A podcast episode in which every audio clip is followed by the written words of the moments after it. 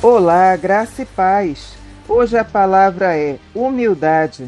1 Pedro capítulo 5, versículos 6 e 7 diz: Humilhai-vos por debaixo da potente mão de Deus, para que a seu tempo vos exalte, lançando sobre ele toda a vossa ansiedade, porque ele tem cuidado de vós.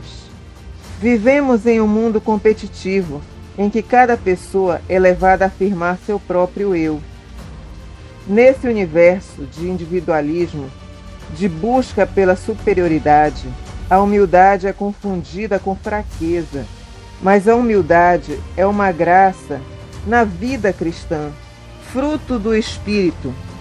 É graça porque não é mérito natural no ser humano, é exclusiva dos súditos do reino de Deus.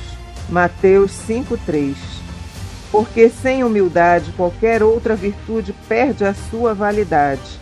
A graça da humildade é esquecida quando deixamos de ser os ajudadores e nos tornamos juízes de nossos irmãos, quando encarnamos o espírito secular da disputa pelos nossos direitos e privilégios, esquecendo-nos da nossa responsabilidade para com o próximo ou quando não somos agradecidos a Deus pela bênção recebida por um irmão.